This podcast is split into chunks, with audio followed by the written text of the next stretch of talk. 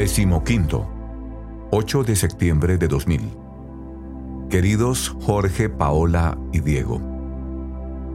Terminé mi carta anterior hablándoles de la impaciencia del abuelo. He estado dándole vueltas y ahora pienso que impaciencia no es el término adecuado. Esa palabra sugiere nerviosismo, desasosiego, inquietud, y las últimas décadas de su vida fueron profundamente serenas. Era una impaciencia buena, que nacía de su urgencia por amar al Señor y por hacer el bien a manos llenas. Sus últimos años estuvieron traspasados por esas urgencias de amor. Hacía las cosas a los 80 años que... Pero mejor les cuento cómo eran sus jornadas y ustedes sacan la consecuencia. Se levantaba muy temprano, a las cinco y cuarto de la mañana, se ponía de rodillas y le ofrecía a Dios las obras del día. Su primera mirada era para la imagen del corazón de Jesús con los brazos abiertos que está sobre el cabecero de su cama. Luego se aseaba. Habitualmente se bañaba en agua fría. A continuación rezaba una parte del rosario en su dormitorio junto al ventanal que da al jardín. Todo está tal como él lo dejó. La cruz, la imagen de la Inmaculada, yo me levantaba un poco más tarde y le veía rezar en silencio, con los ojos fijos en el crucificado. Nunca olvidaré aquel modo de contemplar al Señor. Se iba a la iglesia, llegaba a las seis y media, oraba durante una media hora ante el sagrario y asistía a misa. A veces, cuando no podía ir en carro, me pedía que le llevara en mi moto. Regresaba, se ponía su traje de carrera y se iba a hacer footing. Un footing suavito, porque tenía ochenta y tantos años. Cuando se fue acercando a los noventa le aconsejamos que corriera en un campo de básquetbol, donde, más que trotar, lo que hacía era caminar deprisa, pero suponía bastante esfuerzo, de todos modos, para una persona de su edad. Nos preocupaba que pudiese resbalar y caer, especialmente en la época de lluvias. Mamá le decía que tuviera cuidado porque a veces las hojas caídas de los árboles acaban cubriendo los charcos y eso es peligroso. Muchos hombres a esa edad se vuelven testarudos y no hay manera de hacerles cambiar. El abuelo, sin embargo, sabía rectificar, y un día nos contó divertido el cuento de aquel sapo que intentó detener a fuerza de hinchar el pecho una carreta que pasaba por el camino.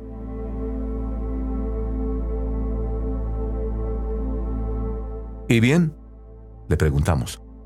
Pues que hoy cuando pasaba por un lugar en el que había muchas hojas en el suelo, iba pensando, como siga caminando por aquí me voy a resbalar. Y al cabo de varias vueltas, las. He dado un traspiés y me he caído. Me he acordado del sapo y he decidido cambiar de deporte. A partir de ahora voy a montar en bicicleta. Pusimos unos ojos como platos. ¿En bicicleta? Sí, en bicicleta. Estacionaria, naturalmente. Dicho y hecho. La compró y la instalamos en la habitación del fondo.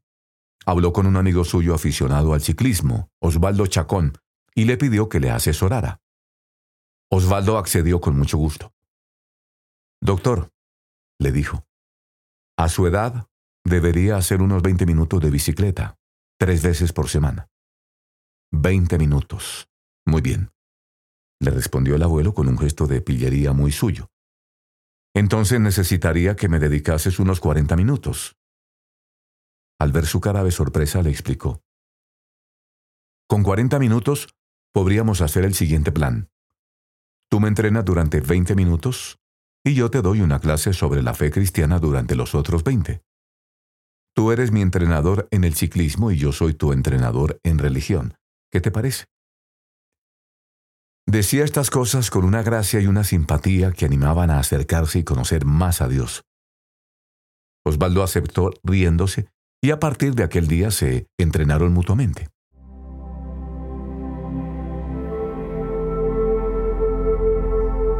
Por lo que se refiere al deporte, hay diversas opiniones. Unos dicen que en París hacía sport, como se decía entonces. Nosotros no hablamos nunca de eso pero me parece que a lo largo de su vida no hizo demasiado de lo que ustedes entienden como deporte. Otra cosa es que llevara siempre una vida muy activa por razones profesionales. Comenzó a hacer deporte a partir de los 75 años por una razón de cariño. Quería mantenerse en buena forma para que yo no tuviera la carga de un padre viejo y enfermo. Siempre había una razón de cariño, de caridad y preocupación por los demás en lo que hacía.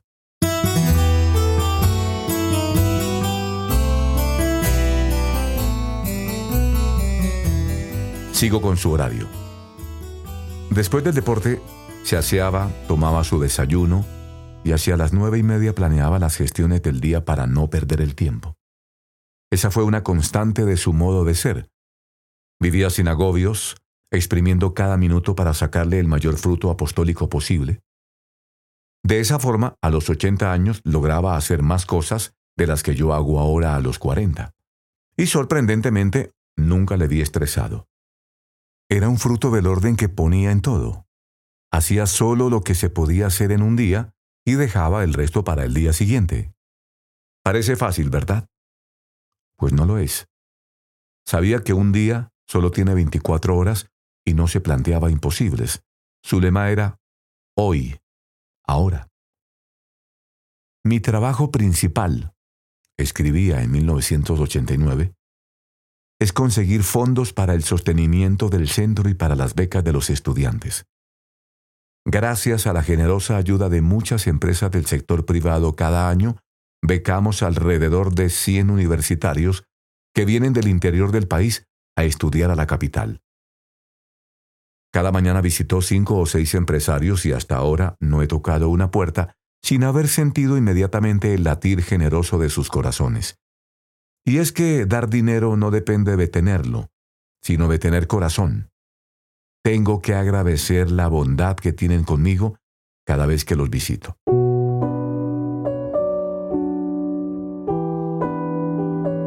El principal motivo de sus desvelos era Ciudad Vieja, pero no el único porque impulsaba muchas iniciativas con gente de todo tipo, con universitarios como Ciudad Vieja, con obreros como Quinal, con señoras de condición modesta como Juncabal.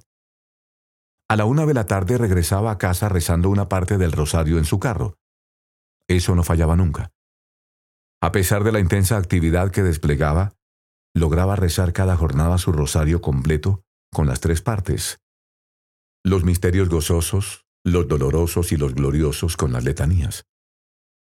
Almorzábamos y tras un ratito de sobremesa se quedaba sumido en un dulce bienestar que duraba unos veinte minutos, no más. Ese reposo le dejaba como nuevo. Por la tarde continuaba trabajando. Hacia las tres y media se dirigía a su oficina en Ciudad Vieja. Al llegar, hacía una visita al Santísimo Sacramento y luego resolvía cuestiones académicas hablaba con los alumnos o preparaba sus charlas de formación cristiana. Allí en Ciudad Vieja iba al oratorio con frecuencia, para saludar al Señor, leer el Evangelio o hacer la media hora de oración que acostumbraba hacer todas las tardes ante el sagrario bajo la mirada de la dolorosa. A eso de las seis de la noche regresaba a casa, donde daba una clase de vida cristiana varios días por semana. Eran tantas clases y tantas charlas que yo no les sabía precisar cuántas personas venían en total. Varias decenas. Las edades de los asistentes variaban. Un día podía dar un círculo de formación cristiana para gente joven, al siguiente una charla para personas de mi edad y al otro una clase para viejitos como él. Una vez dijo en uno de esos círculos, bromeando, que si sumaban la edad de los presentes llegaban al milenio. Y era verdad. Eran círculos vibrantes, ardorosos, encendidos, y no se conformaba con darlos. Hablaba uno a uno con los que asistían para ayudarles en su trato con Dios. Y así todos los días, salvo el lunes, en que recibía su círculo de estudios. Los que le acompañaban recuerdan con qué interés lo seguía. Lo mismo que las meditaciones del sacerdote. Se ponía en el primer banco del oratorio para oírle mejor. Llevaba un audífono en el oído izquierdo y rezaba con la mirada fija en el sagrario. Me sorprendía que, aunque había dado cientos de discursos y conferencias, preparase tanto esas clases. Verdaderamente, pensaba yo, con sus dotes oratorias podía salir del paso sin tanto esfuerzo. Pero él no se conformaba con salir del paso. Estudiaba los temas, la santificación del trabajo o el matrimonio como vocación cristiana, por ejemplo. Consultaba los evangelios y la doctrina de la Iglesia, leía los escritos de los santos padres o de los santos y luego escribía un guion detallado y claro con anécdotas. Y cuando se publicaba algún escrito del magisterio, una encíclica del Papa, una pastoral del obispo, etc., lo estudiaba a fondo para transmitir sus enseñanzas lo antes posible. Amaba mucho al Papa. Juan XXIII le nombró caballero de la Orden de San Silvestre en 1962 como reconocimiento a su servicio a la Iglesia. Difundió ampliamente el magisterio de Pablo VI y sus enseñanzas, como la Humane Vitae. Y cuando vino Juan Pablo II a Guatemala en 1983, hizo unos folletos con el deseo de que los guatemaltecos se preparasen espiritualmente bien para su venida y los distribuyó entre muchísimas personas. Don Antonio cuenta un detalle significativo. No se hizo el traje de caballero. Agradeció hondamente esa distinción papal, pero nunca quiso alardear de nada. Fue una manifestación más de su deseo de servir a la Iglesia sin esperar reconocimientos. Respetaba mucho la libertad interior de sus amigos, el camino por el que el Espíritu Santo lleva a cada alma. Y si uno le pedía, por ejemplo, un consejo para tratar a la Virgen, no se conformaba con animarle a rezar el rosario.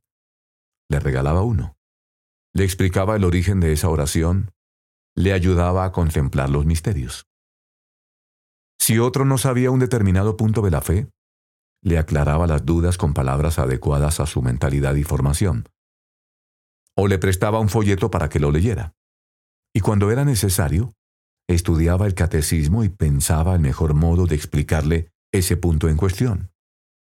Algunos de amigos suyos tenían dificultades para venir a causa de su estado de salud, como el suegro de Otto Vinicio, que sufría parálisis en las dos piernas.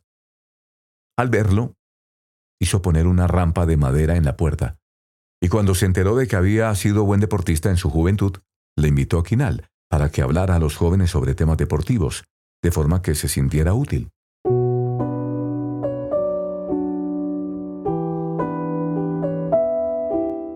Al terminar las clases, cuando se iban todos, se ponía su batín azul, se sentaba junto al teléfono y llamaba a sus amistades para concretar los planes del día siguiente. Les preguntaba por su familia, se interesaba por sus problemas, les hacía una broma y les animaba a pendiente de todo y de todos. Cenábamos, y tras conversar y jugar un rato con ustedes, que correteaban sin parar por la alfombra y los pasillos de la casa. No se acordarán porque eran muy pequeños, pero cuánto disfrutaba el abuelo con sus nietos. Se recogía con el Señor en su habitación hasta las diez y media de la noche. Luego hacía su examen de conciencia. Breve, rezaba tres Avemarías a la Virgen, de rodillas, y se acostaba. Y así un día y otro y otro. En 1989, cuando cumplió 90 años, organizamos una reunión familiar en casa. Fue algo inolvidable. Imagínense esta sala de estar y todo el pasillo lleno de mesas. En una mesa pusimos el ramo con 90 rosas que le habían regalado. Vino toda la familia y el abuelo fue saludando cariñosamente a cada uno de sus nietos. Era muy divertido. Veía a uno y le susurraba al oído, Tú eres mi prefe. Luego veía al otro y le decía, Tú eres mi prefe. Y no mentía. Cada uno de ustedes eran su nieto preferido, porque tenía un corazón grande, donde cabían todos, y lo decía de tal manera que cada uno se sentía verdaderamente el preferido. Aquel 90 aniversario fue especialmente feliz, y como solía hacer en las fechas importantes, puso por escrito sus impresiones. Les transcribo unas líneas. Uno de mis hijos, bromeando, me comentó recientemente, Papá, ¿de qué te vas a morir si tu salud es tan buena? Le dije que viviré los años que Dios quiera, hasta los cien si esa es su voluntad. Y como Dios quiera, ya sea con salud o con enfermedad. Lo único que deseo es seguir sirviéndole como hasta ahora he intentado hacerlo. Gratis he recibido toda mi formación y gratis he de darla a los demás. Tengo un amigo en Miami, un médico brillante que piensa que no va a morir, o si lo piensa lo ve como algo muy lejano. Le envié el folleto titulado Más allá de la muerte y le dije, prepárate para morir y no para recibir homenajes.